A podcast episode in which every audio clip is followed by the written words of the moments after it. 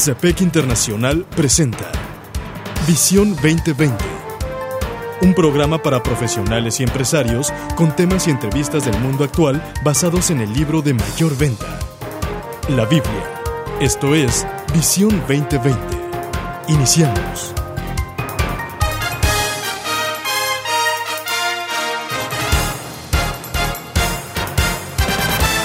Bienvenidos a su programa Visión 2020. Les saludamos. El doctor Enrique Cepeda con la alegría de siempre. Y Edgar Medina.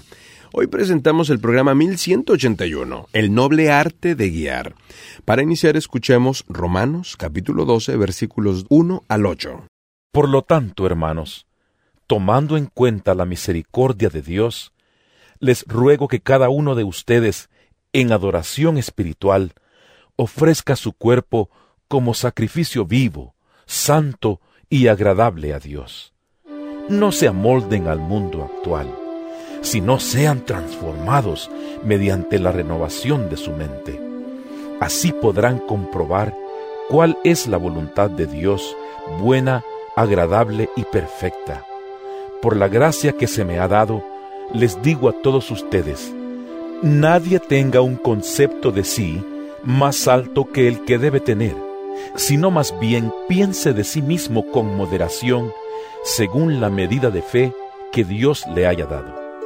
Pues así como cada uno de nosotros tiene un solo cuerpo con muchos miembros, y no todos estos miembros desempeñan la misma función, también nosotros, siendo muchos, formamos un solo cuerpo en Cristo, y cada miembro está unido a todos los demás tenemos dones diferentes según la gracia que se nos ha dado.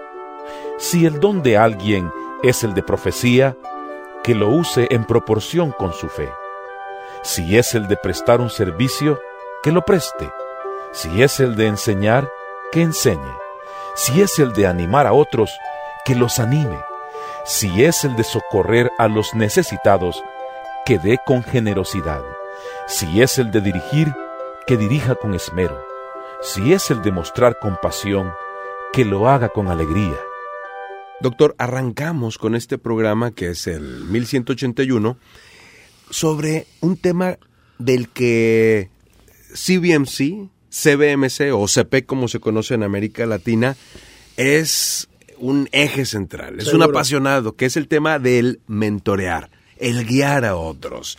Hace muchos años nace este que es un ministerio internacional, hoy casi en 100 países, entre ellos México y muchos de América Latina, por la necesidad que se vio en muchos empresarios en los tiempos de la Gran Depresión en los Estados Unidos. Correcto. Y se estaban suicidando muchos de ellos, ¿eh? Cerrando empresas, corriendo gente o arrebatándose la vida. Así es. Y ahora, acá lo, lo interesante del asunto es que ese modelo al día de hoy no solamente sigue vigente, sino que muchos lo han replicado. Así es. Y hoy hablar del mentor en las empresas o hablar del coach y del coaching es prácticamente una moda. Cuando es diario vivir. el ejercicio bíblico con el que se ha comunicado el mensaje de, de, la enseñanza de Dios de una generación a otra desde hace miles de años. Fíjate que aquí Rick Box nos eh, en ese noble arte de guiar Muchas veces, dice, he oído a líderes de negocios expresar grandes elogios a un compañero o empleado clave. A todos nos gusta ser valorados y apreciados, sobre todo cuando son para los que trabajamos o nuestros compañeros que nos dan las palabras de aliento. Ahí entra el mentor, ahí entra el coach. Sí, Sí, esto es. Pero no hace mucho que pasó. Me quedé impresionado por los comentarios que me hizo un camarero en una conferencia que se estaba llevando a cabo. Fíjate, un camarero. Bueno, este camarero, este mesero, como decimos en México, entendiendo que yo dirigía el evento, esperó por una oportunidad de acercarse a mí y ofrecer sus cumplidos para uno de nuestros invitados. Este camarero señaló a Denise, una maestra y empresaria talentosa que estaba cerca había venido como invitada nuestra. Volviéndose hacia mí, el camarero dijo, si Denise está involucrada en su evento, estaré muy impresionado. Ahora él continuó diciendo algo acerca de Denise. ¿Qué fue? Denise es una hechura de clase y de gran maestra. A nuestra gente le encanta trabajar con ella porque los trata muy bien. O sea, él reconoció que ella los trataba bien. Así es. Y honestamente, eso es muy fácil de reconocer porque podemos identificar claramente cuando somos bien tratados de cuando no lo somos. Dice, curiosamente, Denise es conocida mundialmente por su visión para los negocios. Sin embargo, ella se había tomado un tiempo demostrando interés y preocupación por los servidores del hotel. Claro. En lugar de ostentar su posición y exigir respeto de ellos, se había convertido en una servidora de esos servidores. Fíjate. Que, y obviamente se qué, qué actitud tan humilde. Su corazón, claro. Ahora, en su perspicaz, nos dice aquí Rick Box, libro de bueno a grande, que ese es en realidad el, título en inglés.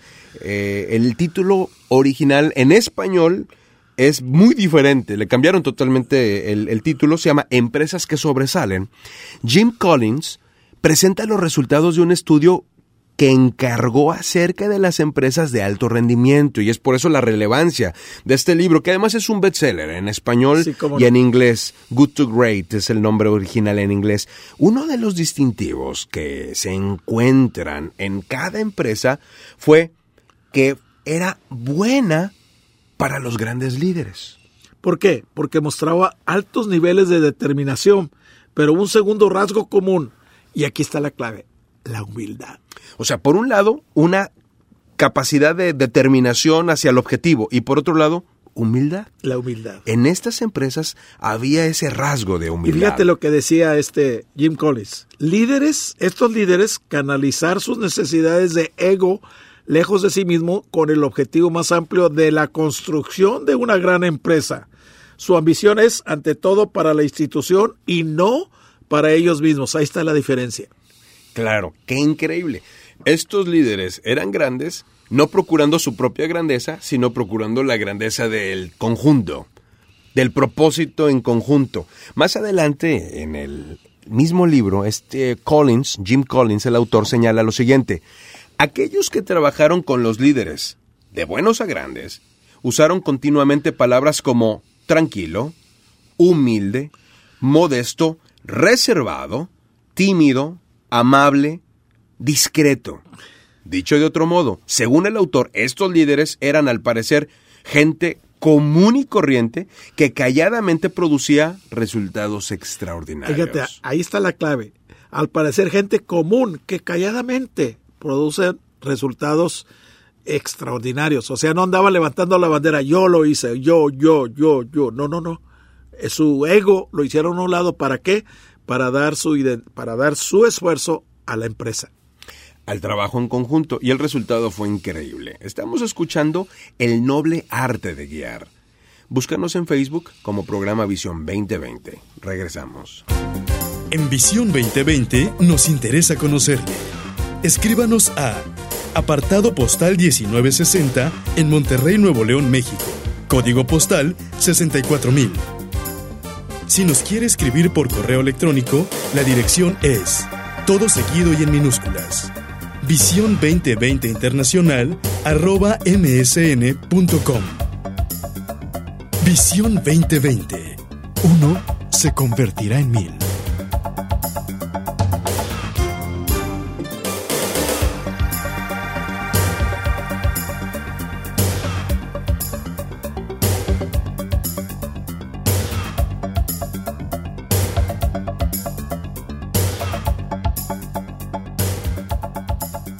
Doctor, continuamos con este programa. Le recordamos a aquellos que amablemente nos escuchan que pueden volver a escuchar este programa o pueden compartirlo con alguien más encontrándolo en YouTube.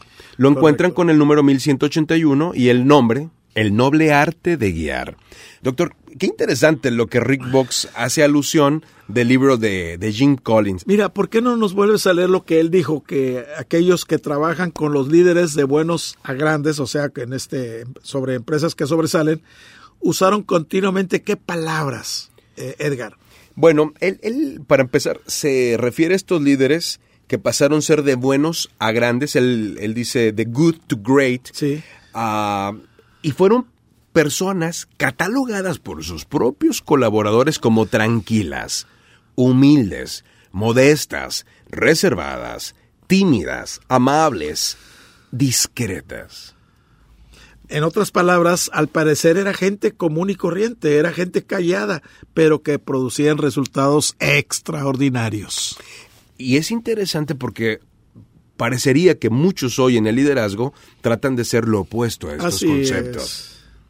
Pues un contraste tremendo eh, y muy publicados de los cuales leemos, escuchamos y vemos en los medios de comunicación de hoy que los líderes de buenos a grandes del equipo de Collins estudiaron y entendieron que al parecer cayeron en la trampa al ser atrapados en su propio egoísmo, fíjate. Bueno, en el Nuevo Testamento eh, encontramos esta idea de una manera muy clara. Escuchábamos al inicio del programa Romanos, los primeros ocho versículos, pero en el versículo 3 dice lo siguiente, no piense de sí más allá de lo que se debe, sino más bien piense en sí mismo con moderación. Fíjate acá dice con cordura, conforme a la medida de fe que Dios nos repartió a cada uno. O sea, tenemos que pensar con cordura, con consideración. Con o sea, sensatez. no, con sensatez, no tratarnos de elevarnos a nosotros mismos, no tratar de decir... eh, Soy lo máximo. Aquí, soy lo máximo, aquí estoy. No, no, no, no. Sino pensar de nosotros con, eh, con, con mucha cordura. Dice, porque de la manera que en un cuerpo tenemos muchos miembros, pero no todos los miembros tienen la misma función, así nosotros, siendo muchos, somos un cuerpo en Cristo y todos miembros los unos de los otros. Y aquí habla de los diferentes dones según la gracia que nos ha sido dada. Y vamos a usar esas áreas fuertes para complementar a aquellos de nuestro equipo cuyas áreas fuertes mías son las áreas débiles de ellos, pero las áreas fuertes de ellos son las áreas débiles mías. Y ahí hay un complemento muy importante. el cuerpo humano que utiliza ahí Pablo, y lo hace en reiteradas Sí, ocasiones no. en la escritura, porque lo hace también con los corintios, es el mejor ejemplo que tenemos. Así es. A mí me gusta enseñar y entrenar a otros en las empresas a que se conduzcan precisamente como un organismo y no como una organización. Pero qué difícil, ¿eh? El Claro. organismo tiene vida propia, la organización tenemos que darle vida a nosotros. Ahora, eh, se puede aprender. Y estos, estos líderes que encontró Jim Collins en las empresas geniales, en las empresas verdaderamente grandes, tenían eso, tenían esa capacidad de hacer sentir a cada uno de los miembros de su equipo valorados. Y fíjate que hay algo muy importante acerca de Jesucristo, cuya vida ha sido el máximo ejemplo de humildad Claro. para incontables millones en todo el mundo.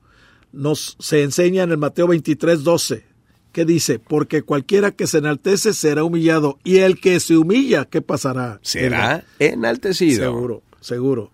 El mensaje parece claro. Si usted está buscando un gran líder, busque los que sirven humildemente a los demás. Y si desea convertirse en un gran líder, en primer lugar aprenda el arte de servir y guiar con humildad. Es un liderazgo diferente. Así es, Es un totalmente. liderazgo de servicio. Así es. Pero no es un liderazgo menor. No, de ninguna manera. Al contrario, es la máxima expresión del liderazgo. Así dijo, el que sirve es mayor, dijo Jesucristo. De tal manera que cuando estos principios se llevan aún a la empresa del día de hoy, con las exigencias del día de hoy, el equipo se siente bendecido, Correcto. se siente nutrido, se siente equipado Y es productivo. y agradecido para llegar a niveles de productividad insospechados. Así es. Y una pregunta muy importante para usted y para mí. ¿Soy tranquilo? ¿Soy humilde? ¿Soy modesto? ¿Soy reservado? ¿Soy tímido? ¿Soy amable? ¿Soy afable? ¿Soy discreto? Y recordemos, Qué bueno. se convertirá en mil. Hasta la próxima. El Comité de Profesionales y Empresarios Cristianos presentó su programa Visión 2020. Hombres y mujeres buscando la voluntad de Dios en el mundo empresarial. Escuche nuestro próximo programa a la misma hora en esta estación. Visión 2020. Uno se convertirá en mil.